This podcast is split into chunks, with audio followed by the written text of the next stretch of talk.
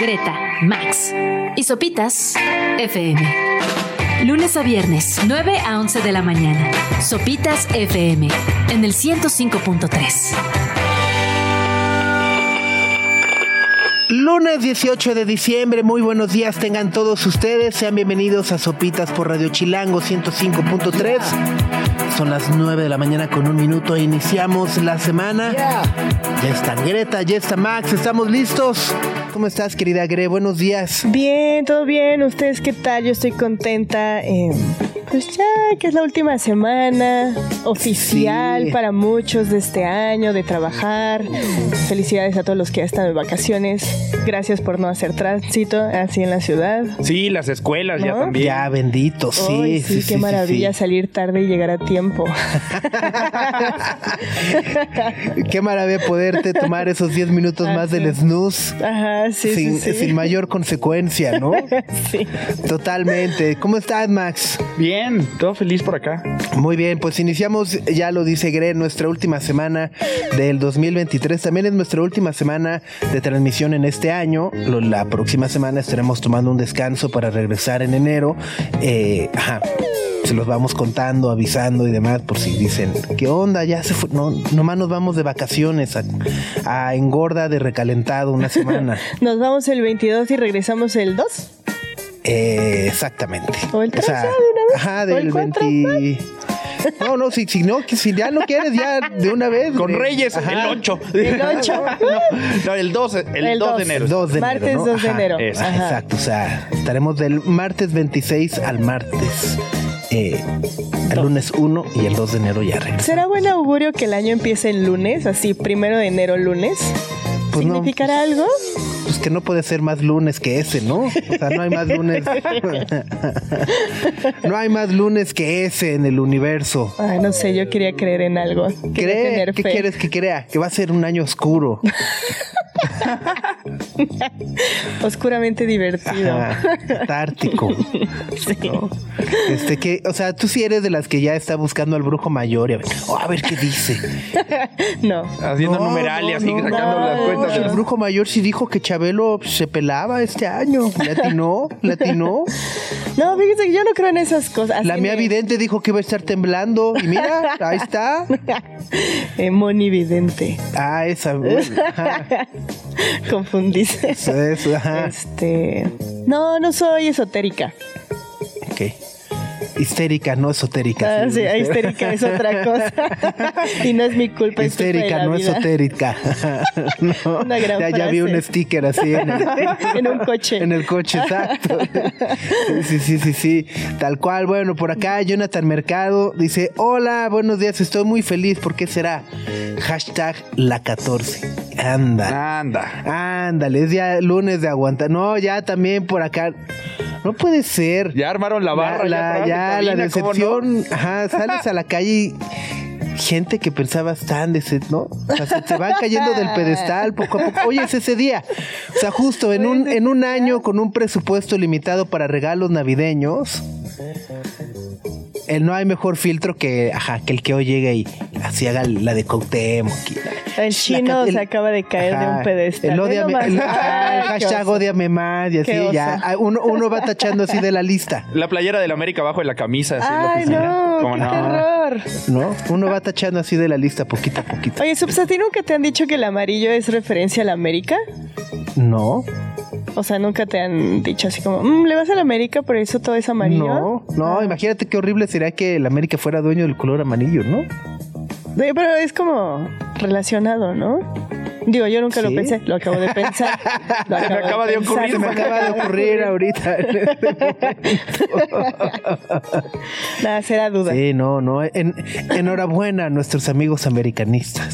Disfrútenla. Disfruten. Ajá. No, porque además hay que decirlo, es un campeón merecido. Fue un muy buen equipo a lo largo del torneo, Ah, ok. buena ofensiva, buena Sí, defensiva. fue buen fútbol. Ok. Sí, sí, sí, sí, sí, digo, ayer. Estándares mexicanos, pero el mejor Ah, equipo. Ajá, claro, o sea, sí, sí, sí, o Exacto, sea, ¿no? no, Y- no estamos... y- Y pues nada, ayer este la expulsión de Quiñones, bueno, más bien que provocó Quiñones, pues sí era, era roja, ¿no? Sí, luego la de Nahuel la de también. Nahuel también. Ajá, o sea, muy digno, muy digno. Se O cumplió sea, mi pronóstico, ¿viste?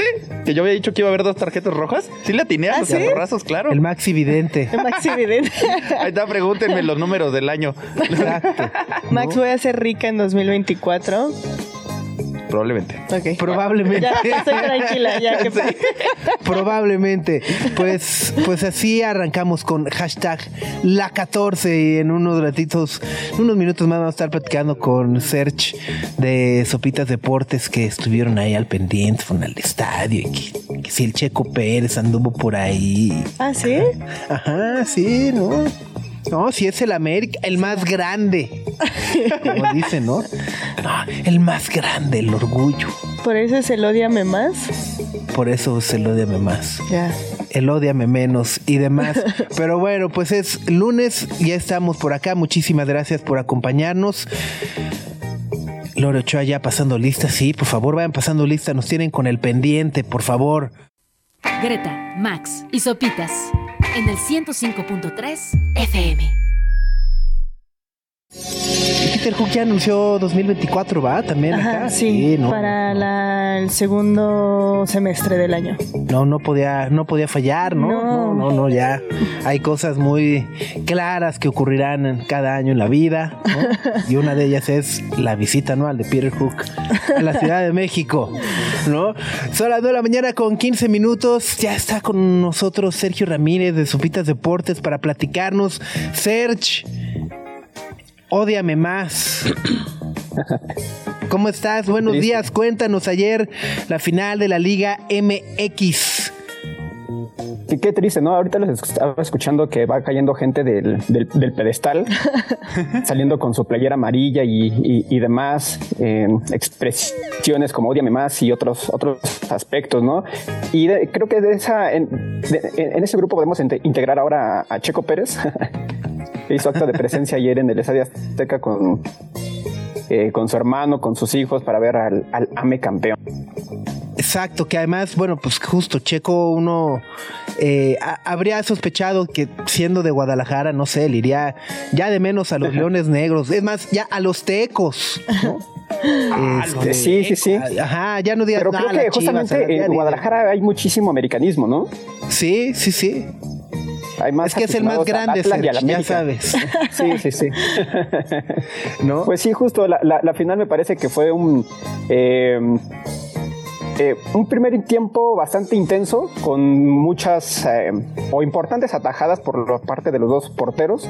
Se cayó en el segundo tiempo y después de la expulsión de, de, de Fulgencio, el jugador de, de, después de la de ese manotazo a, a Quiñones, me parece que el América tuvo la final en las manos y los tiempos extras simplemente fueron un trámite, ¿no?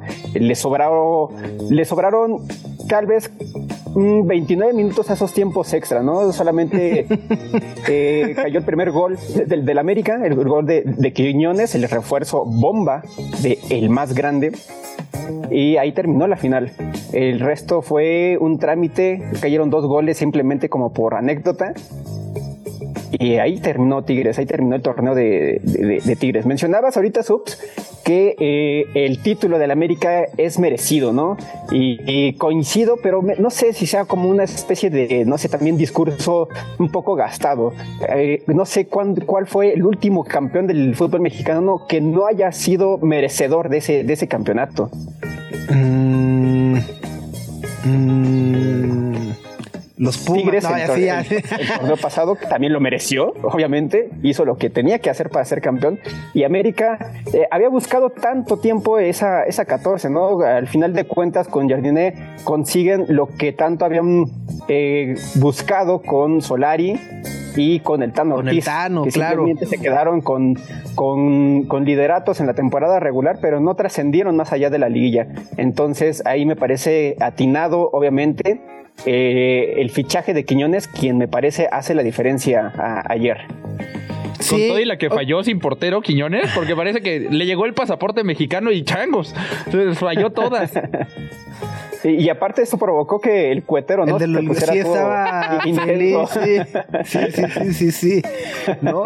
Oye, pero, además eh, creo que resaltas algo bien importante, Sergio, cuando dices eh, el, eh, un campeón merecido, ¿no? Y, vaya, mis palabras en torno a la América es porque tuvo un torneo muy bueno, muy regular, fue muy buena defensiva, muy buena ofensiva, etcétera.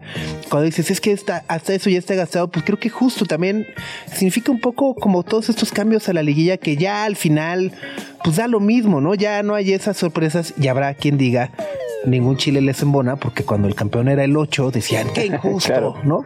Qué injusto que el campeón es el 8 y no el y ahora que gana el primero dicen, eh, pues ya dérselo al primero, ¿no? Sí, sí, sí.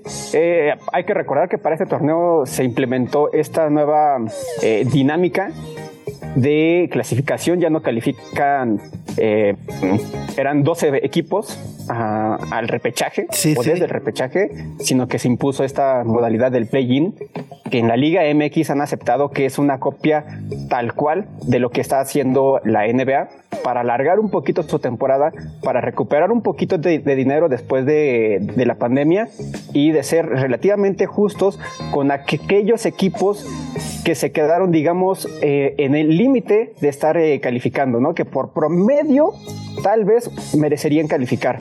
Eh, esto me parece también eh, facilitó el camino del América, porque hay que recordar que con el Tan Ortiz y con Solari, América se quedaba en las primeras de la liguilla después de conquistar los, los lideratos del torneo regular y enfrentaron a equipos, en este caso a León, que ya venía con un desgaste pues importante, ¿no? Después de haber disputado ese, ese play-in, después de haber pasado por ya dos. eran dos partidos extra, Antes, eh, eh, sí, exacto.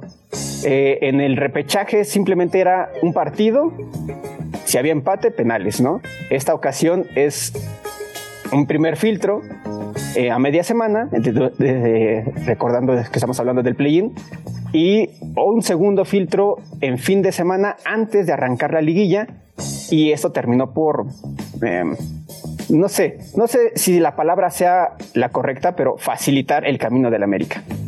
Ok, Ok. Ya no se tropezó, ya no se tropezó al menos. No, no, porque es el más grande y el más grande nunca se tropieza. Y cuando se tropieza se levanta. Resurge como el Exacto, ¿no? En fin. Eh, oye, y bueno, pues ahora eh, también la despedida de la Jun, creo que importante, ¿no? Eh, justo me parece un jugador.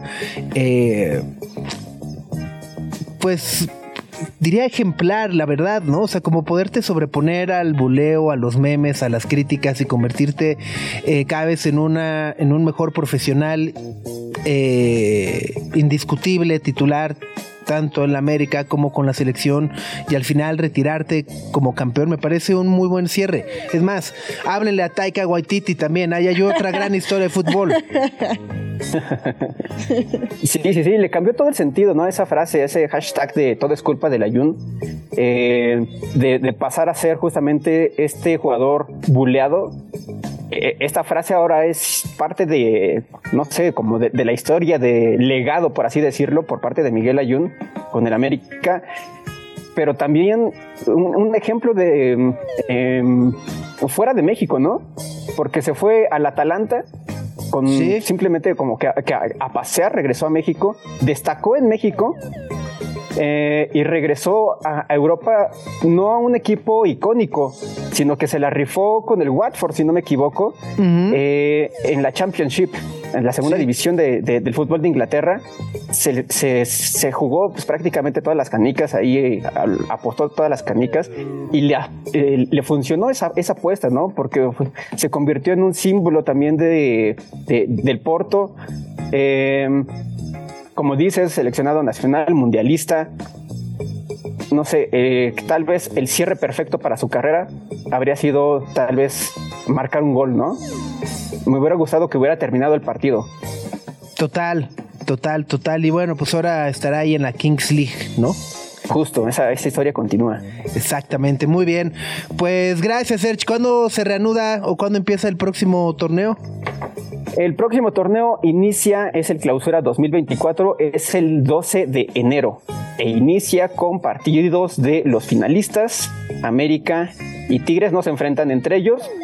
Eh, América me parece va contra Juárez y Tigres visita a...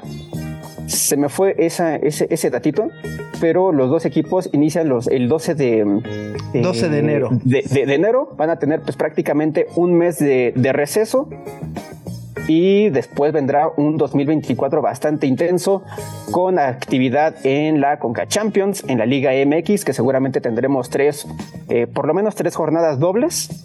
Ok. Y después, eh, obviamente, habrá fecha FIFA.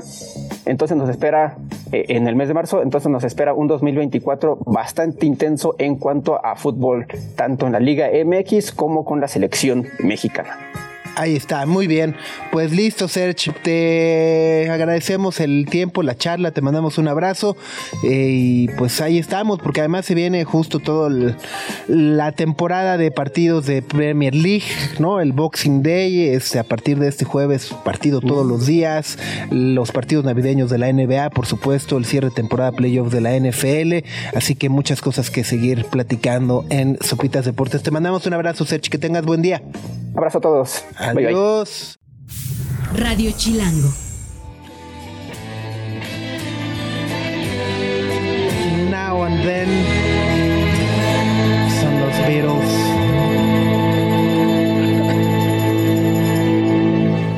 A las 9 de la mañana con 33 minutos. Muy, muy, muy pegadora y más además en estas eh, ¿Fechas? fechas, ¿no? Sí, el Now and then I miss you.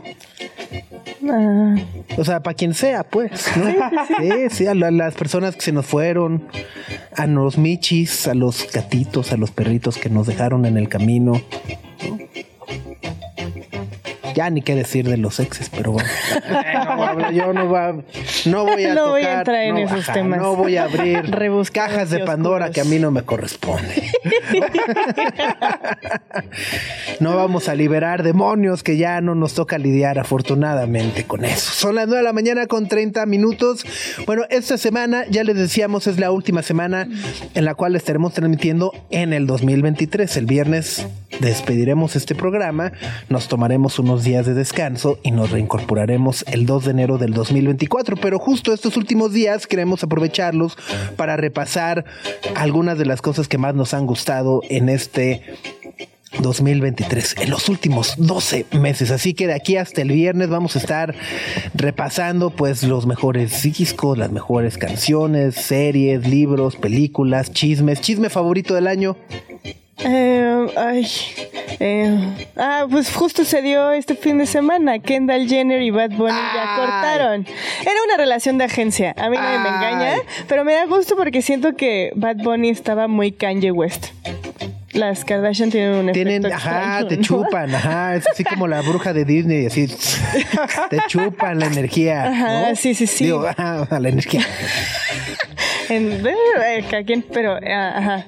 Sí, Órale. no sé. Bueno, no, eh, no soy, yo no soy Swifty, pero todo el tema de ¿cómo se llama? Ah, sí, Taylor Swift y Travis. Travis Kelsey. Ajá, como que ha estado lindo.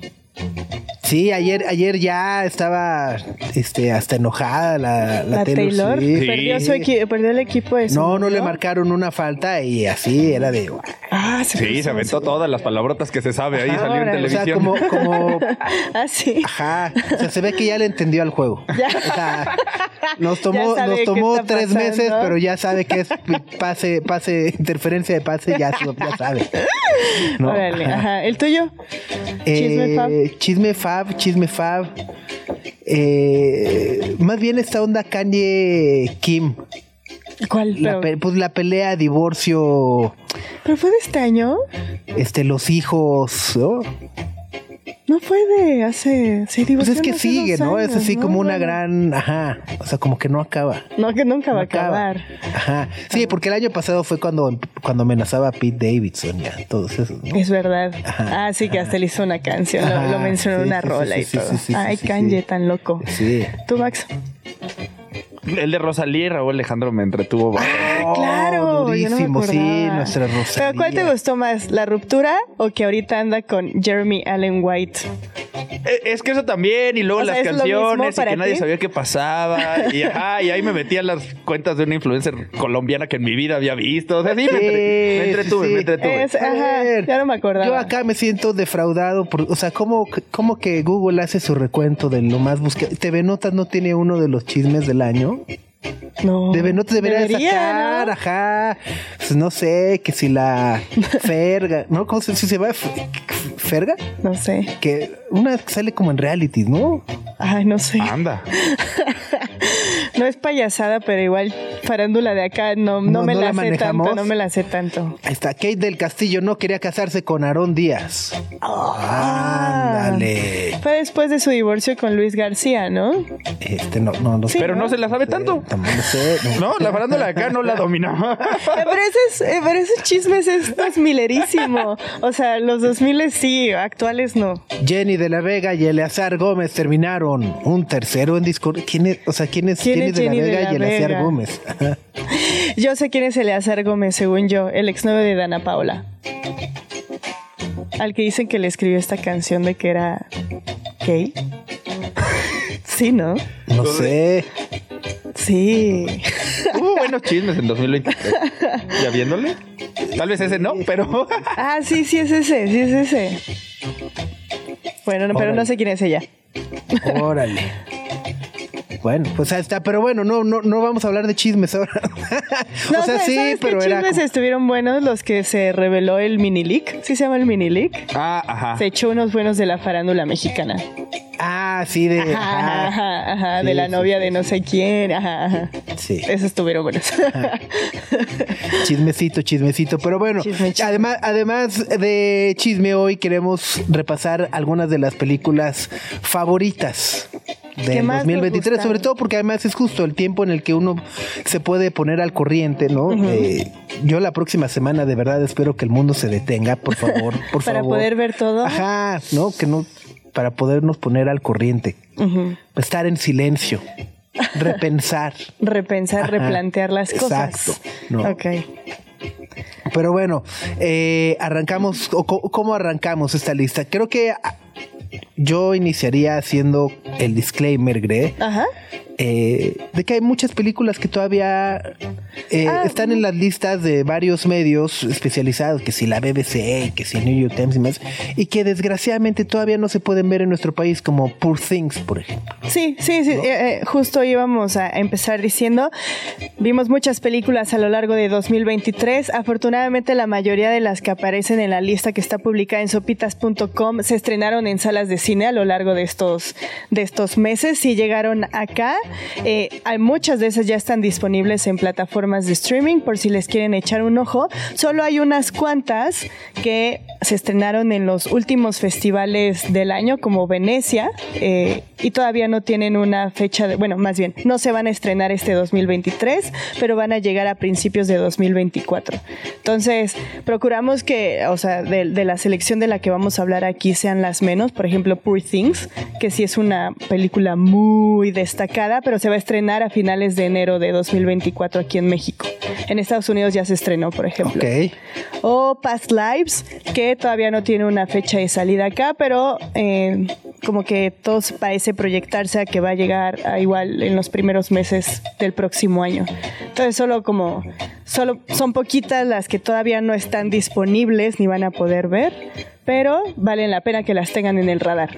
Ahora, también hubo esta, es- no sé si es de este año, porque ya lleva varios, pero esta tendencia de películas de tres horas cada vez es, Es complicada. sí, ¿no? El- o sea, el, el- el fin de semana, así, ya, ya, me llegó una notificación de Los Delincuentes, esta película Ah, está en argentina. Movie. Ajá, Ajá, en está en movie. Me Movie. llegó así el mail de movie de, ya está Los Delincuentes, la Sí, película sí. argentina. Dije, ah, perfecto plan, así. ¿Cuánto dura? Movie, abro, entra la 180 minutos fue de Tres horas. Eso nomás lo tengo para ver a mi Mahomes y Travis Kelce. Tres horas nomás es para la NFL. No. Para ver al Checo Pérez. Digo, ya, ya va de los gustos de cada No, quien. no, no, pero- no, no, no, pero vaya, en ese momento, Sí, ¿no? sí, De sí, decir dijiste, de no le puedo dedicar nueve de tres horas de noche mi vida a una ah, Me voy película. a quedar jetón. Como- Sí, sí, sí, como Napoleón, que dura 3.20, creo. Sí, y o Killers of the O Flower Killers of the Moon. Flower Moon y demás. Ajá. Oppenheimer también la extendieron. Oppenheimer dura tres horas. Sí, sí, este sí. año fue el año de las películas así de ahí les va. Le recortamos al editor, no lo necesitamos. Huelga No de editores. Sí, no, no, no chambearon. Eh, Es un tema muy interesante que, o sea, se debe de explorar bien, pero muchos de los directores que tienen películas de tres horas eh, argumentan que son de ese tamaño porque no es lo que la audiencia quiera, sino lo que la historia necesita. Y si la historia necesita ser contada en tres horas. Oppenheimer, yo cuando fui a ver Oppenheimer no sentí que durara tres horas. Porque es va muy rápido, o sea, la dinámica es muy rápida, entonces como que te la llevas. De repente quizás si ves el celular y dices, ay, ya llevo dos horas aquí. Pero Pero en esa no se sintió. no, Hay otras que sí se Hay sintieron otras más. que sí, sí, en sí, Killers of the Flower Moon, por ejemplo, ahí. Ajá, sí. De repente hay ratitos como que tienen un ritmo muy rápido, de repente, y es cuando dices, oh, chin, ¿cuánto falta? Ajá. Sí, sí, sí. Pero bueno, Muy bien, pues. ¿cómo, cómo, cómo arrancamos? Eh, ustedes de la lista que aparece o Así, ustedes, ustedes sin- tienen alguna favorita y si quieren podemos hablar de eso. Sin, sin lista, al, al chile. Sí. Al chilazo, Al sí. chilazo. No, a- no, a ver, es que si, si ves una lista ya te acuerdas. El chiste es cuál fue la que se, la que se quedó contigo. Mi favorita de 2023, eh, yo estoy entre Infinity Pool o Past Lives.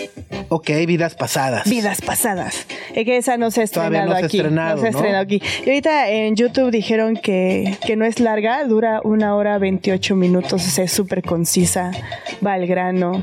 tarara. Entonces una, es una muy buena película. ¿Quieren que hablemos de alguna de esas? Sí, sí, por favor, adelante. Va, vamos a hablar de Infinity Pool para los amantes del terror, del thriller de suspenso, del crimen. Ajá. Ah. Infinity Pool es la última película de Brandon Cronenberg. Por si le suena el apellido, sí es hijo Suena, de. me suena.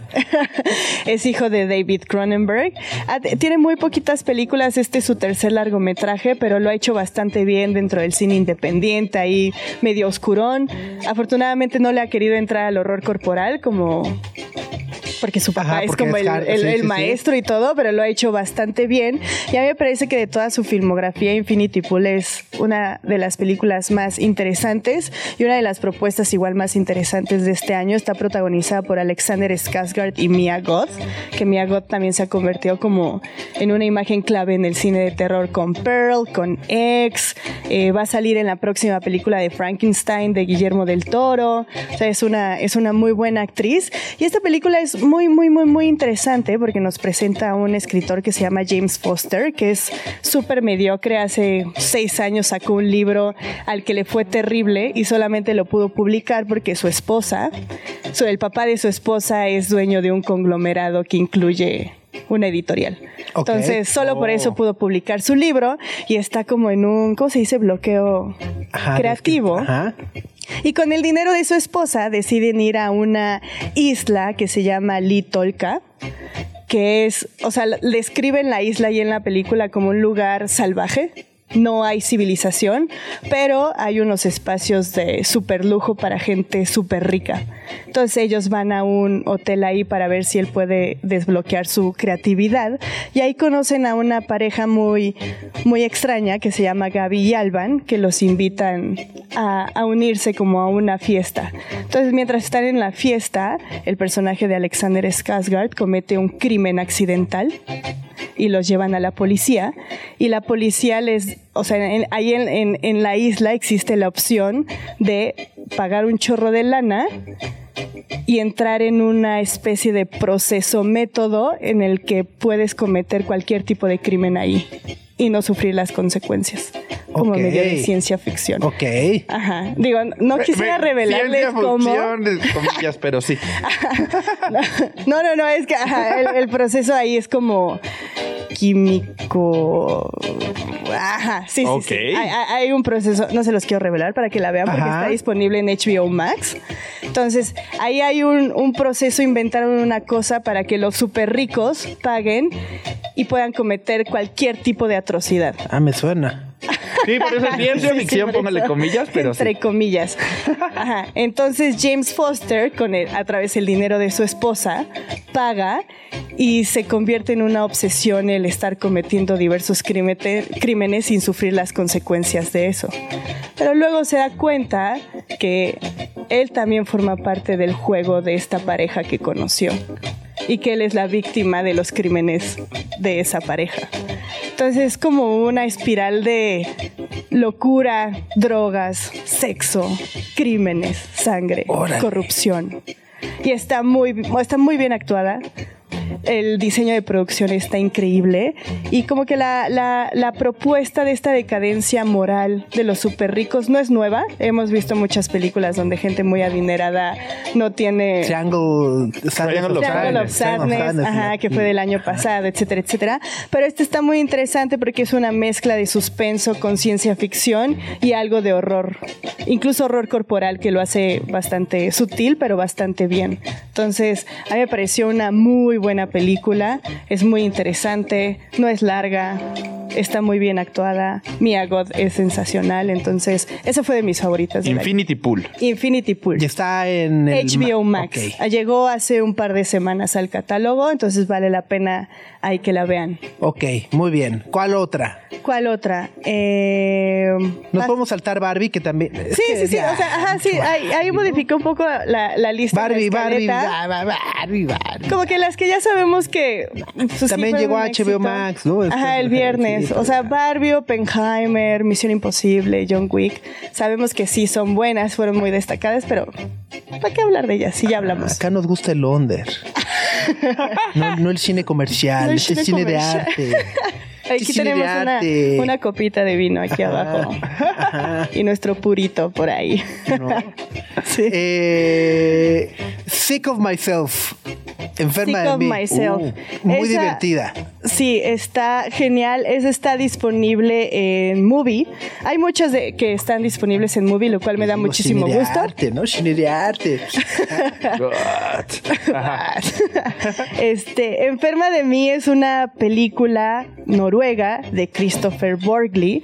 Eh, cuando salió, como que muchos ya vieron todo el boom que sucedió en 2022 con la peor persona del mundo. Ajá. Así, ay, gran película, estuvo Es de nominada. Noruega, es de- de- todas son iguales, Ajá, ¿no? to- Debe estar buenísima. Igual el cine noruego últimamente, no, hombre.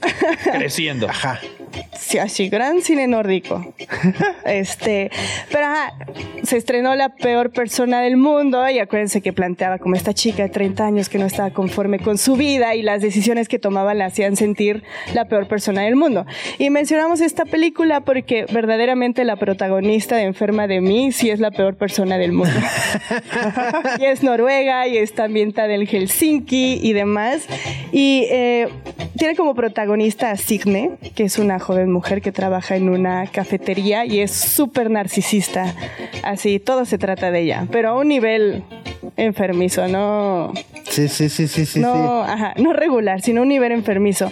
La cosa es que tiene un novio que es un artista en crecimiento que también es súper narcisista. Entonces, su relación se basa en estar compitiendo. sí.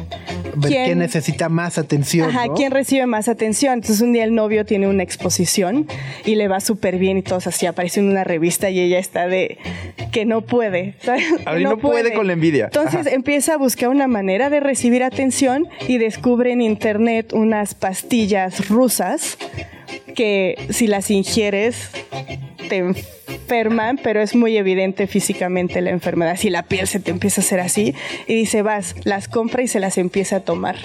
Entonces empieza a enfermar y la atención la deja de recibir su novio y la recibe ella de pobrecita.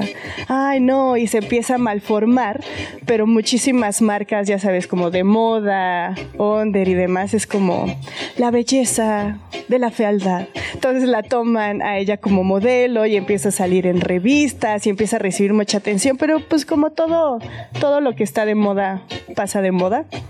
Entonces en algún punto la dejan de, de pelar y es ver cómo ya es irreversible lo que hizo en su cuerpo y pues lo que hizo en relación con las personas más cercanas a ellas que le daban la atención normal de una amiga, de una hermana, de una hija y que cuando vieron que ella estaba detrás de todo esto es como estás loca, adiós.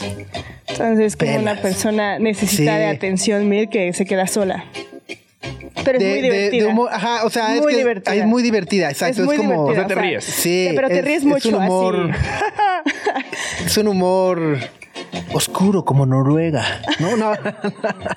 No, no, no, pero sí es, es, es, es eh, muy divertida.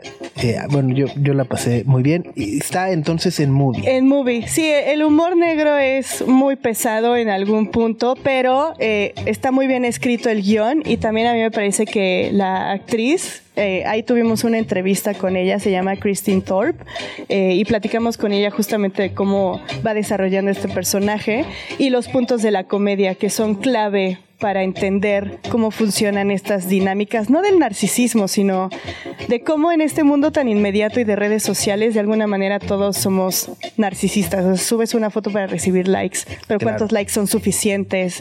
Y si no los recibes, Nunca son suficientes. ¿qué es lo que sigue para obtener más atención? siempre tienes que hacer algo más, Ajá, claro, O sea, ¿no? todo el Ajá, tiempo. Entonces sí. es como, o Exacto. sea, esto está expandido, pero es como una crítica hacia las dinámicas actuales. Muy bien. Enferma sociales. de mí. Enferma de mí. O Sick of Myself. Ajá, en movie. Greta, Max y Sopitas en el 105.3 FM. Estamos revisando las películas, nuestras películas favoritas de este año. Y bueno, hay una que aún no se estrena, ¿no? En la que queremos hacer mención especial, Gre. ¿no? Así es, ajá.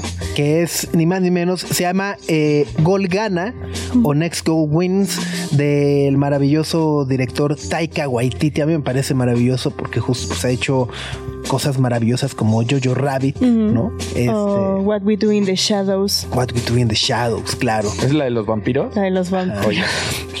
La película es muy buena y la serie creo que supo replicar lo buena que es la película. Entonces, está en Sí. Star Plus por si la quieren ver. Ahí está, ¿no? Pero bueno, pues justo Taika Waititi este año se dio a la tarea de eh, armar o filmar una película de dos cosas que a mí me gustan mucho, que es el fútbol y algo que además a todos nos gusta mucho son las historias como de los underdogs, ¿no? Ajá. Como de los este equipos que o de las personas que pues, Pues que se consideran un no, fracaso. no les va tan mal, ¿no? Ah, Exacto, ¿no? Y, y- y justo. que han perdido muchas cosas y demás, pero siempre encuentran la manera de, de salir adelante y justamente eso va Gol Gana.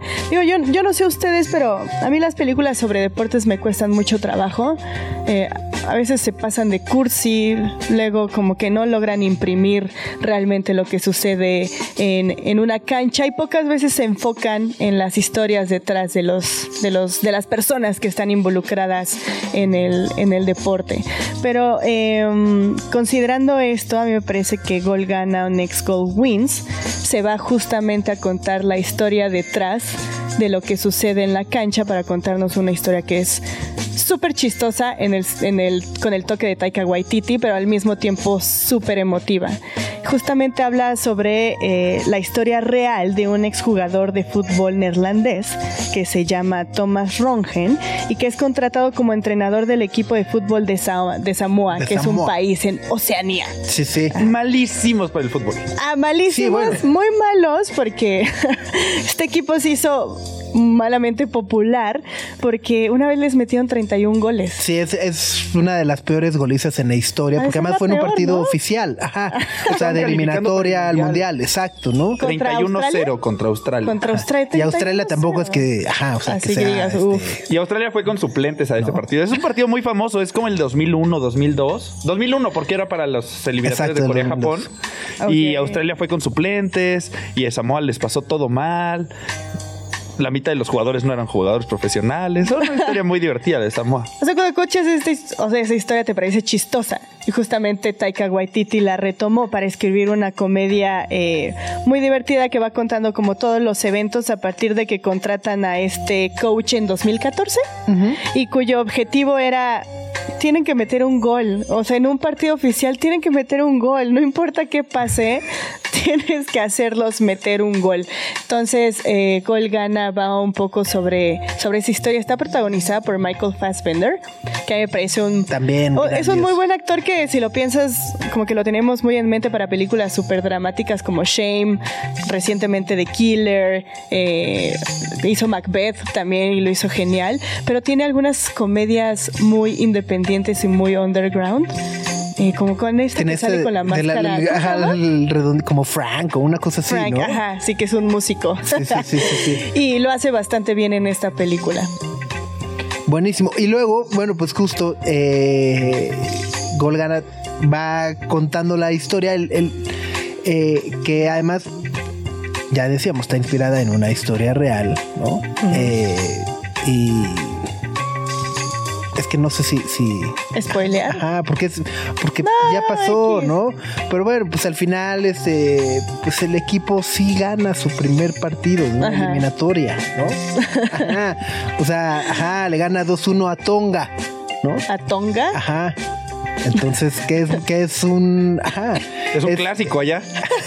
Es una historia No, no, bueno. No, pero es una historia muy divertida porque, o sea, es- ese equipo es muy famoso porque perdió 31-0 contra Australia, Ah. pero también todas las otras islas del Pacífico los goleaban. Fiji les ganó 13-0. Ok. Ajá, o sea, Ajá, era, era un equipo sí. que de verdad necesitaba. Un entrenador, alguien que eh, la, la película es muy emotiva y lo interesante es justo ver ese desarrollo para ver cómo este coach va retomando cada uno de los puntos, no solo el talento físico de los jugadores, así para qué eres bueno, en qué posición debes de estar y demás, sino más bien es un trabajo como emocional y psicológico que se va dando y que también le funciona al mismo entrenador. Eh, imagínate cargar con el peso de... No, no, imagínate. Pobres de los jugadores para empezar. Pues, pues sí. O sea, hacerte famoso por la peor derrota en la goliza en la- historia. ajá, Ajá. sí. Va a ser espantoso. Imagínate cargar con eso. Pero y justo, obviamente ya sabemos cuál es el final, porque es una historia real. Pero lo interesante de esta película es ver el desarrollo, principalmente el desarrollo emocional de los personajes, que a mí me parece que se da bastante, bastante bien, interesante, es muy emotivo. Esa se estrena el 28 de diciembre. Ajá. O sea, la próxima semana. Ajá. En todas las salas de cine. Se llama Gol Gana. Sí, cuenta con garantía Cinépolis ahí para que lo consideren. Ok. Ajá, y este, pues ya, para que lo tengan en sus planes si Pues no tienen está. nada que hacer. Tiene la huellita, las La- palomitas de, así de- del bully, ¿no? Sí, sí, de bully, Gaby Mesa. Sí. Eh, Y acá nosotros también, la nuestra la también. nuestra Ajá. también cuenta. Posaron en la cámara. Exacto, así de. mm. Tú también, Mike. Radio Chilango. Seguimos repasando algunas de nuestras cintas favoritas de este 2023. Ya platicábamos. Adrián Ramírez en nuestro chat de YouTube dice: eh, fuera de Abre Jaime. Oppenheimer. Ah, wow. Me faltó todo el barrio. A Me mí faltó. también. Y Killers of the Flower Moon recomiendo Bottoms para una comedia, Fallen Leaves para otra comedia con romance y el peliculón del monster de Hirokazu Koreeda. Ah, podemos hablar de, de uh, Bottoms o Fallen Leaves, que también fueron de nuestras favoritas en el año. A ver, Fallen Lips, es, es la que está Lips. en la cineteca. Está en la Cineteca y me parece que en enero va a llegar al catálogo de Movie. Es una de las, de las películas que traen. Y es el regreso de Aki Kaurismäki, que es como uno de los directores finlandeses ajá, más, más populares que Cine nórdico, ¿cómo no? Ajá, Ajá. Te digo, con la historia de Ansa. de Ansa. Eh, digo, si, si no están si no están familiarizados con el cine de Aki Ajá, o, sea, Kaurismäki. o, sea, o sea, ¿qué onda? ¿Qué onda, eh? No, no, no, no. no. o sea, fatal. O sea, lo digo porque eh, no es una comedia romántica muy usual. O sea, la, la narrativa que utiliza este director es súper lenta, los escenarios son como muy vintage y a la vez como muy sombríos, pero son demasiado graciosos. Hay muy pocos diálogos. O sea, yo la vi Ajá. y dije, no hay muchas expresiones faciales, los diálogos son muy pocos y no tienen entonación, o sea, están hablados como si estuvieran leídos, pero justamente así es el cine de este director. Y dentro de toda esa, esa como narrativa y formas de narrar la historia, es muy divertida y es una historia de amor muy, muy, muy, muy, muy bonita. Entonces nos cuenta la historia de Ansa, que es una trabajadora en un supermercado, que un día la corren porque creen que está robando comida. Entonces la corren y se queda sin trabajo y decide empezar a trabajar en un bar. Pero en ese bar atrapan a su jefe porque vende drogas ahí. Entonces, cuando dice no tengo nada, conoce de casualidad a Jolapa, que es un trabajador, eh, trabaja en una metalurgia, solo tiene problemas con la bebida, es alcohólico y después de un accidente lo corren.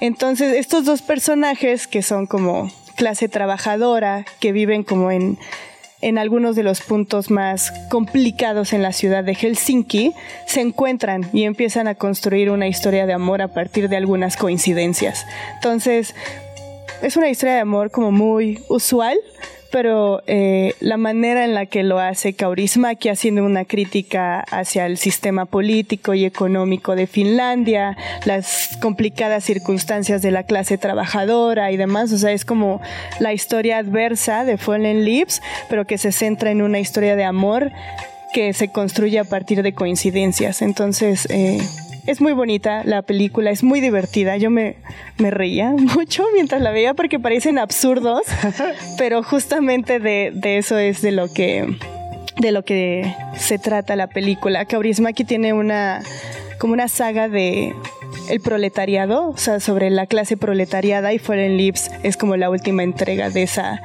de esa saga, por decirlo de alguna manera. No están conectadas ni nada, pero justamente hace una crítica hacia el sistema económico de Finlandia, de cómo viven las clases trabajadoras. Muy bien. Esta es una comedia. Acá en México le pusieron hojas de otoño, ¿no? También. Hojas de otoño, ajá. Ajá, que si abres así el Google te sale, ¿no? Así de Google hojas de otoño te sale. Ah, caray. Pura foto. sí, entonces es una, es una película muy bella. Marca el regreso de este director después de 100, 100 años, ¿eh? No, pues sí. Así sería un Conservado, ¿lo veo bien? Ese sería un gran regreso. Después de seis años de ausencia, la película se estrenó en Cannes y fue muy ovacionada. Y es una de las películas que sorpresivamente están nominadas en los Golden Globes. Eh, la actriz que interpreta a Ansa está entre las nominadas. Tuvimos oportunidad de entrevistarla hace unas semanas, por si quieren checar la entrevista ahí en sopitas.com. Y es una película que vale mucho la pena. Ahorita está en cines en los circuitos como de Cineteca, etcétera, etcétera. Y pronto va a llegar al catálogo de Movie, por si se quieren esperar. Ahí está. Oye, y luego justo está la nueva eh, o la película más reciente de Estudio Ghibli, que también Jonathan Mercado dice, ya la quiero ver, dicen que está buena y que le podría quitar el Oscar de peli animada a Spider-Man. A, Spider-Man. Podemos hablar de las dos, ¿no? Eh, o, o, o, cómo sugieres. Digo, eh, El niño y la garza, que es el título en español, eh, se va a estrenar, tiene un preestreno el 25 de diciembre y ya llega como de manera oficial a todas las salas del país el 28 y apenas la vamos a ver hoy. Ok. Entonces todavía no la, okay, no la, hemos, no la visto, visto, por eso no está en la lista porque no la hemos visto. Este, pero sí, digo, es estudio Ghibli, eh, es como sinónimo de muchísima calidad en términos de animación, pero sobre todo en las historias. Es muy emotiva. Eh, las sinopsis no son muy claras y las, las personas que han tenido oportunidad de verla en otros, bueno, algunos críticos en otros países, dicen que es una película complicada de seguir la historia porque es como un niño que se queda como en una especie de limbo en el que ya no hay una distinción entre el mundo de los vivos y los muertos. no sé, siento que vamos a llorar mucho, pero...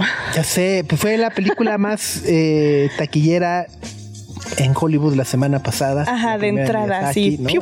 Ajá, le ganó a todas las películas que, que, estaban en cartelera, incluida Wish de Disney, que ha pasado sin pena ni gloria. Ah, sí, sí, sí. Sí, sí, sí, sí, muy interesante. Pero sí, es una de las películas, obviamente, que se proyectan para, para la temporada de premios, no solo en las categorías de animación, sino demás, pero apenas la vamos se, a ver se, hoy. Se mantuvo, ¿eh? Está, ¿Sí? Estoy viendo que está en el 2, nomás le ganó Wonka ya este fin de semana. Es que lo que pasa es que Miyazaki, que es uno de los fundadores de Estudio Ghibli, había anunciado hace unos años que ya se iba a retirar, pero de manera sorpresiva empezó a trabajar en una película, no era muy seguro hace unos años como que decían, sí, no, no, quizás solo está produciendo, sigue produciendo películas, no es que él la escriba y la dirija, y tras hace como un año y medio se confirmó que sí estaba trabajando en una película, tenía otro nombre, no me acuerdo cuál era, pero es como el regreso de Miyazaki y probablemente su última película, entonces el furor sí es como justificado. Y como digo, siempre es sinónimo de, de, de calidad estudio Ghibli el niño y la garza. El niño y la garza. The Boy and the Heron es el título en inglés. Y en japonés es Kimitachi Wado y Kuruka. A ver otra vez. Me salió muy bien la primera, no va a volver. sí te salió bien. sí. Y bueno, hablando de películas animadas, este año también vimos la de Spider. Sí, la segunda parte de Spider-Man titulada Across the Spider-Verse. Eh, vimos lo que provocó en 2018 cuando salió la primera de Into the Spider-Verse, que ahí conocimos la historia de Miles Morales y cómo eh, en un accidente es picado por la misma araña del Peter Parker de su universo y bla, bla, bla, bla. O sea, a pesar de que utiliza el concepto del multiverso, que ya lo hemos visto en, incontables veces en Marvel, eh, bueno, en el MCU y luego en DC y en otras películas, digo, como más, más apartadas del mundo de superhéroes como Everything Everywhere All at Once, Spider-Man desde un principio lo planteó de una manera muy interesante. Ya me parece que es porque se centraba en la idea de que cada héroe construye su propio destino, no ligado a, al heroísmo ni a convertirse en un héroe, sino a la persona que tú quieres ser con o sin poderes. Entonces a mí me parece que fue una historia eh, bastante interesante y todo el mundo estaba esperando con muchas ansias el regreso de Across the Spider-Verse. Finalmente se estrenó y pues siento que no hay mucho que decir, o sea, la animación sigue siendo genial, la entrada de nuevos personajes de otros universos de Spider-Man son increíbles, por ahí hay un Spider-Man como Punk, que es un homenaje a Basquiat. Eh, y la voz es de. ¿Cómo se llama el de Get Out? Eh, Jordan Peele. No, el actor. Ah. Eh. Ah, chin, se me olvidó. Daniel Caluya. Daniel Caluya, ajá, es la voz de Daniel, Daniel Caluya. Entonces, eh, hay la, entrada de muchísimos personajes a esta historia la hacen muchísimo más rica. El único conflicto que yo tengo con esta película es que ya se había planteado que va a ser una trilogía y esta película es un puente. O sea, obviamente pasan muchas cosas, pero no concluye de ninguna forma. a mí no me gusta mucho cuando las segundas partes se convierten en un puente porque entonces es como... O sea, no habría pasado nada entonces si hubieran extendido la primera historia y la última, como para que de verdad tuvieran conclusiones, pues. Entonces a mí, a mí no me gusta mucho cuando las películas solo son un puente para la tercera, que sí va a concluir y que es donde va ya sabes, como la cumbre. Va a dar pie para que luego regresemos al. ¿No? Ajá. Entonces, ese es mi único conflicto con la película. De ahí en fuera, el trabajo de animación, el desarrollo de la historia y demás es increíble. Y aparte, el planteamiento del villano es muy interesante. Es un villano que al principio es como súper tonto, no representa ninguna amenaza, pero conforme va pasando la historia se hace más poderoso y ahora sí, en la tercera es donde vamos a ver de qué es capaz. Entonces. Sí, y seguramente va a arrasar en, en los premios. Ojalá, ojalá, ojalá, ojalá. Greta, Max y Sopitas en el 105.3 FM.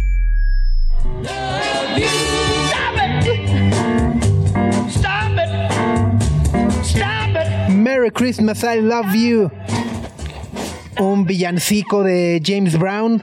Ya habíamos dicho que la diferencia entre villancico y canción navideña es que... Religioso, ¿no? exacto, entonces una canción navideña de James Brown. James Brown. Eh, de su álbum maravilloso, para, ahora para las cenas, ¿no? Que ponen ahí de el playlist y demás. Este es bueno porque se llama James Brown Funky Christmas. También pueden poner la, la serie de Navidad de Arcángel. ok. Sí. no, es cierto. Cada quien su Navidad, cada quien, cada quien, cada quien, ¿no? Totalmente, totalmente. Cada quien disfruta. No, ajá, pues habrá quien diga, no, pues ponte ahí el Franco Escamilla. También, también. Sa- Saca los chistes del Franco Escamilla a las 3 de la mañana. También, sí, dale. El chiste ¿no? es que se divierta. Con el Anuel. Con el ¿no? Anuel. Con el Anuel. ¿No? Este. Pues bueno, seguimos con las películas más destacadas del 2023. Eh, está esta del burrito, Gre. El burrito. Que- sí. Que todo el mundo, ajá, todo el mundo, yo, na- yo ni la he querido, es más, ni me he querido acercar, así Sí. de, la veo a la distancia y digo, no, ni para qué voy para allá. Sí, sí, sí, es, es una película con la que hay que tener mucho cuidado. Es una película de 2022 de Jerzy Skolimowski. Espero estarlo pronunciando bien, es la primera vez que lo digo en voz alta. Pero es un afamado director polaco. La película es de 2022 y recibió una nominación al Oscar de este de 2023 para mejor película extranjera eh, para Polonia. Solamente que llegó a cines de México a principios de este año. Entonces, acá tuvimos oportunidad de verla este año y es una película, híjole, de las cosas más desgarradoras que yo he visto en mi vida y ni siquiera es necesaria, ya sabes, como la presentación de violencias o situaciones extremadamente dramáticas para llegar a conectar emocionalmente con la audiencia y por eso me parece que es un gran guion y es una gran película. Entonces la película sigue a Io. Io viene del sonido que hacen los burros. Io. Ok. Ok. No me salió. No lo quiero hacer. O sea, no, no, a ver, no confundir con de, con de, ¿cómo le hace Greta? Lo necesito de ringtone, me lo graba. Cada vez que Greta manda un mensaje que se Yo. Como en Pinocho. Ajá. Eh, o sea, no confundir con Banshees of Inisherin, que ahí Ajá. también aparece un burrito. Un burrito, sí, que es amigo del personaje de Colin Farrell. No, no, no, no, no. Es, una película protagonizada por un burro. No, y no No habla. es el de Shrek. Ajá, sí. van a No es animado, Eugenio no. Derbez. Ajá, ahí. no está animado, no es un live action, eh, es un burro de verdad, no habla, bla, bla, bla, bla, bla. ¿Es la voz de Derbez? No. No, no, no. Y en esta película se trata de seguir el viaje que emprende Io a través de algunos países en Europa. Io trabaja en un circo y tiene a su humana que se llama Magda. Y Magda lo quiere mucho, lo abraza, lo acaricia todo el tiempo. Y un día unos activistas a favor de los derechos de los animales llegan al circo, hacen una manifestación y llevan unos papeles para decir ya no se pueden utilizar animales en un circo Ok. lo cual eh, en algunos países del mundo ha sido muy aplaudido porque se prestaba mucho al maltrato animal y a que los animales estuvieran en circunstancias bastante deplorables. No era el caso de Io, pero lo que hacen con esto es separar a Magda y a Io, pero es como esta, o sea, habla un poquito de esta parte O sea, de ah, separan al, al animal de su, De su persona más cercana. Ajá, de su humana. Pero justamente plantea esta parte de, ah, sí, luchemos por los derechos de los animales, logramos que ya no los utilicen en el circo, pero luego, ¿qué pasa con ellos? Entonces, Io, a partir de que los separan de Magda, termina en unos 5 o 7 lugares distintos a lo largo de Europa, donde se va enfrentando O sea, a distintas formas de interacción humana, no solo hacia los animales, sino entre los humanos mismos. O sea, muchas veces la forma en la que nos comportamos con los animales es un reflejo de cómo nos comportamos con otros humanos. Entonces, eh, todo el tiempo estás muy nervioso porque todo el tiempo sientes que le va a pasar algo a Io. Y afortunadamente la mayoría de la película no. Pero sí hay algunas partes que son bastante brutales en ese sentido.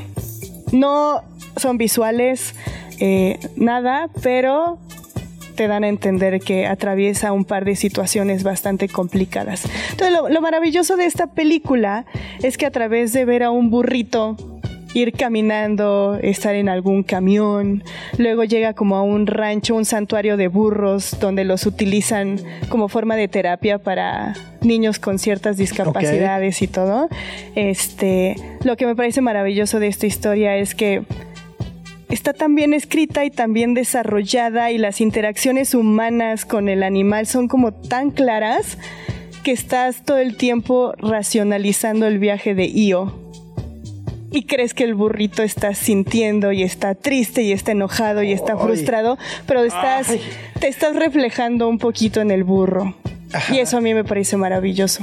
Y por eso llega a ser tan desgarradora y tan personal.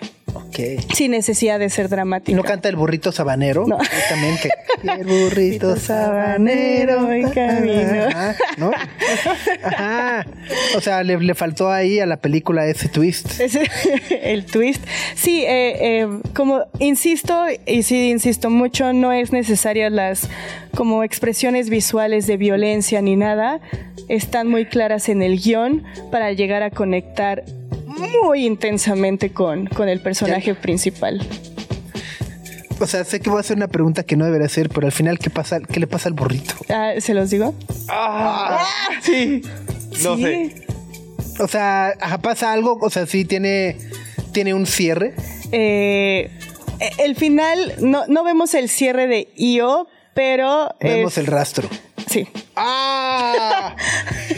O sea, el rastro que El dejó, rastro que dejó en su de, de su camino. camino. Ajá. Ajá. Sí.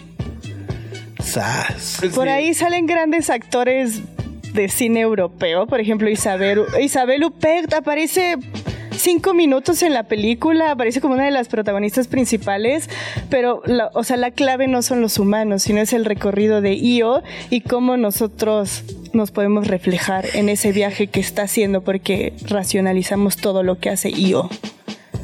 Como racionalizamos lo que hace luego también así nuestro pez beta, y Ajá, nuestros sí, sí. canarios y así, ¿no? Es como... Ahí ves a tu perrito y es como, ah, esto y tu perro. Ah, se está comiendo mi, mi, mi tenis porque te gusta ese tenis, ¿verdad? hizo un berrinche y el perro solo, ajá, o sea, pero esto es a través de un burro. Lo, lo bonito de ello es que el burro lo interpretaron seis burros distintos. A todos les dieron su medallita de actor. Ok, y, y Ay, espero que un cubito de paja o algo, ¿no? Así. De- Ajá. sí, sí, sí. Pero Io es una, es una película, es como muy innovadora en muchos sentidos, pero extremadamente desgarradora. Está en movie, pero yo digo que sí tengan cuidado. ¿En Ajá, qué momento no- de su no vida están o sabe- verla? si la van a ver, van a sentir cositas así. ¿no? Sí, sí, sí. Y van a estar a muy nerviosos. Hasta podría ser como un thriller, todo el tiempo estás esperando así. Algo le va a pasar. Ya. Radio Chilango. Dice Lorocha, ya vi el tráiler de la peli del burrito, pero no quise sufrir. Pues no sí. lo hagas, No. Lore. Huye, huye. Salvo que sea uno de esos momentos donde necesitas echarte una lloradita para seguir viviendo. Ah, es una lloradita reparadora, honestamente. O sea, pero sí vas a llorar mucho. Yo lloraba así. Ya Ah, ¿de las que se te va el aire? Sí, sí, sí, en el ¿Tiembla el labio y cine. Fue la función de prensa, me dio mucha pena. Pero cuando volteé, todo el mundo estábamos igual. Estaba igual. como, ah, ok. Ahí está. Bueno, pues para reponernos, a ver cuál- cuáles hemos recomendado, cuáles hemos eh, repasado esta mañana, Agri. Eh, hablamos de Infinity Pool. Eh, ya mencionamos Fallen Leaves de Aki Kaurismäki, que justo la revista Time la acaba de mencionar como la mejor película del 2023. Ya hablamos de Io. Eh, ¿Cuál otro? Enferma de mí. Ah, sí, Sick of Myself o Enferma de mí. Spider-Man. Spider-Man Across the Spider-Verse. Spider-Verse. Spider-Verse y la del niño y la garza. El niño y la garza, que hoy, hoy la vamos a ver, ya les estaremos contando qué tal está. Y ahorita vamos a ir, eh, como que en los últimos años el género de terror ha tenido un muy buen momento, se han Sí. planteado películas con creadores nuevos o el regreso de algunos genios del terror al cine y se han presentado películas muy buenas, justamente mencionamos Infinity Pool que es de Brandon Cronenberg, pero este año se estrenaron dos otras dos películas de terror que son independientes. Una es de A24 y se llama Talk to Me.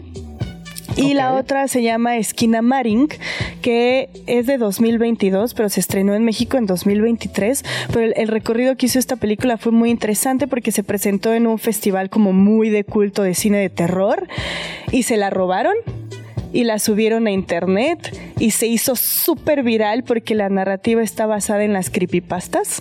Ok. Ajá, y en estos, ¿cómo se llama? Espacios lineales. Ajá, sí. Las, Ah, estos videos que ves en internet de espacios vacíos, que solo estás haciendo como un recorrido muy extraño. ajá, sí, Ajá, sí, sí, sí, avance, Este, está basada en eso y a mí me parece como muy, muy, eh, muy genial porque logra respetar esa narrativa a lo largo de una hora, 20 minutos, una hora y media. El director es Kyle Edward Ball. Es un, este, es un director muy joven que tiene un canal de YouTube de creepypastas. Tiene como 16 millones de seguidores en YouTube, o sea, era muy popular. Y dijo, bueno, siempre preguntaba de cuáles fueron sus peores pesadillas y él las hacía creepypastas en video. Ok. Ajá. Y un día les preguntó, eh, ¿cuál es la pesadilla más recurrente que tuvieron de niños? Y se dio cuenta que una gran cantidad de sus seguidores tenían la misma pesadilla, que es ser un niño, quedarte solo en tu casa, así totalmente solo, y enfrentar un monstruo, cualquiera que sea. Entonces, esa es la premisa base de Esquina Marink. Y um, es una película muy perturbadora en muchos sentidos, porque justamente eh, respetando esto de los, de los espacios. Ay, ¿cómo se llama? Liminales. Liminales. Liminales. No lineales. Ajá. Ah, liminales. Ajá, estos espacios eh, liminales nos presentan a unos niños, un niño como de 5 años y su hermana mayor, quizá tenga unos 7, que están viendo la tele. Y la única luz que vemos en toda la casa es la que se refleja de la tele. No ves otra. Entonces no tienes mucha claridad de, de qué tamaño es la casa, cuáles son los, los espacios que hay. Por ahí entendemos que está su papá, pero no sabemos dónde, ni sabemos dónde está, y los niños empiezan a percibir que hay algo extraño, pero pues no saben qué es, entonces siguen viendo la tele, y de a poco empiezan a desaparecer las puertas y las ventanas de la casa. Y los objetos que están en el piso como juguetes se empiezan a adherir a las paredes, pero son niños, entonces no están entendiendo, su papá no se acerca a decirles nada, y de repente su papá desaparece y empiezan a entrar en contacto con algún monstruo que les dice que si no obedecen les va a doler mucho, o sea, van a sufrir las consecuencias y les va a doler. Entonces la película justamente aterrizando las ideas de las creepypastas, casi no tiene diálogos. Eh, Los sonidos de la casa son ambientales, pero están mal editados. A propósito, o sea, se escucha como el ruidito de como cuando pones un VHS viejo Ajá. y se escucha mal.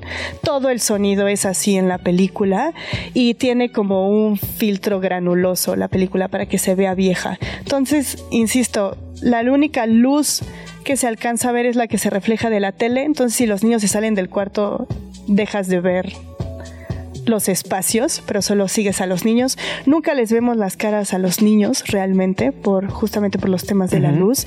Y es una película muy perturbadora que se va desarrollando eh, poco a poco. Y me parece muy interesante como de verdad sí respetó lo de las creepypastas, que el chiste es que sean muy cortitas. Esta logró hacer una película de poco más de una hora y lo hizo bastante bien. Órale. ¿En dónde se puede ver? Eh, Esquina Marin, que está en Movie. Ok. Ajá, descubrí Skinamarink, ayer que con estaba. K todo. Ajá, Skinamarink, así como suena, con K, S. Eh, tuvimos oportunidad de platicar con el director y cuando le preguntamos sobre el título es como, fue lo primero que se me ocurrió para describir un monstruo. O sea, ajá. Ok. Nunca vemos al monstruo, nunca ¡ah! sale una entidad así. Solo Pero sabemos está- que algo existe y pues que está atormentando a estos niños que pues tu casa es el espacio más seguro. Claro. La pesadilla realmente es que el espacio seguro en tu vida se convierta en el lugar más peligroso del mundo. Eh, sí, o sea, sí hay que tener. Yo, yo estaba muy nerviosa cuando la vi y la vi en mi casa y justamente platicamos con el director de. O sea, sí, lo mejor es ver las películas en el cine, pero Esquina Marink, como está pensada en internet, le agrega un valor en verla en tu casa porque empiezas a ver las esquinas de tu casa así. ¿Qué haría yo si Ajá, empiezan a cuando solo tu tele desaparecer? te alumbra. ah, ah. No, Sí, no sí, sí. jala. Ajá, y es como un ambiente un poco noventero, entonces se siente viejo, raro. Sí. Esa es una película de terror. Y la otra es Talk to Me, que este también es muy, eh, muy interesante. Esta es película es de A24 o A24 Ajá. y es de los hermanos Danny y Michael Philippou. Honestamente son australianos de Nueva Zelanda, no recuerdo, pero ellos también tienen un, un canal de YouTube que era muy exitoso y que hacían como cortitos de, de terror y demás. Y fue así que decidieron lanzarse a escribir una película, que a mí me parece una de las películas más destacadas de terror de, de los últimos años. Es como Coming of Age, es como una teen movie, pero de terror. Y retoma algo muy conocido en el cine de terror, que son las posesiones todo se basa en una mano embalsamada. Ok.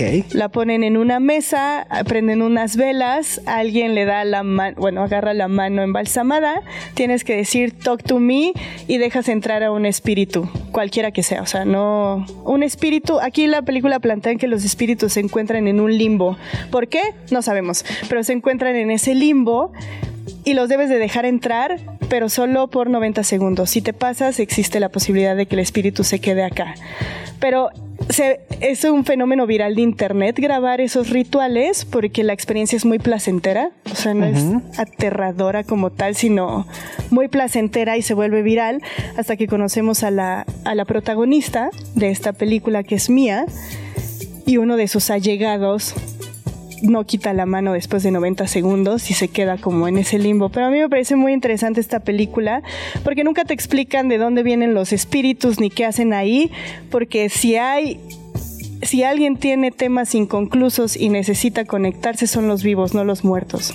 Entonces, está interesante, cómo lo plantea de tú eres el que le está agarrando porque necesitas conectar pero no son los muertos los que deciden conectarse, sino son los vivos. Claro. Y eso lo hace muy interesante, es un planteamiento muy bueno, los efectos son muy buenos, el desarrollo de la historia sí da miedo, no recurre a los jump scares así básicos. ah, en el espejo y así. Sino toda la ambientación es la que crea la tensión para que en algún punto ya te espantes así. ¡ah! Pues, sin el U. U. o sea, te espantas sin el ah, U. sin el U, ¿ok? Es Sí. Que pongan eso, por Ah, favor, U. en el, Hace en el póster. Oh, no, Eso en el, en el espectacular, que pongan eso. Ándale, con las ah, estrellas. sin el U, Greta Padilla. Describa mi película de terror. exacto, exacto. Pero sí, esas fueron algunas de las películas que más nos gustaron este 2023. Si quieren ver la lista completa, ahí aparece Bottoms, que justamente alguien en Jonathan la recomendó por ahí, Past Lives, Passages, etcétera, etcétera. Pues ahí está. Pues también con esto nos despedimos por este lunes, no sin antes agradecerle su compañía. Les deseamos un gran inicio de semana. A, tratar de disfrutar la tranquilidad. Es que es rara esta semana, ¿no? Porque como que ya acabaste, pero en realidad hay muchos pendientes, pero ya los quieres votar, pero sabes que los tienes que hacer, pero 2024 vamos con todo, pero seguimos en el 2023, entonces. ajá, Ajá, sí, cada que te llega un mail es como, ¿y eso qué tiene que ver con Navidad? Sí, Ajá, exacto, sí. Pero bueno, los esperamos mañana en punto de las 9 de la mañana. Quédense en sintonía de Radio Chilango 105.3. Que tengan buen inicio de semana. Adiós.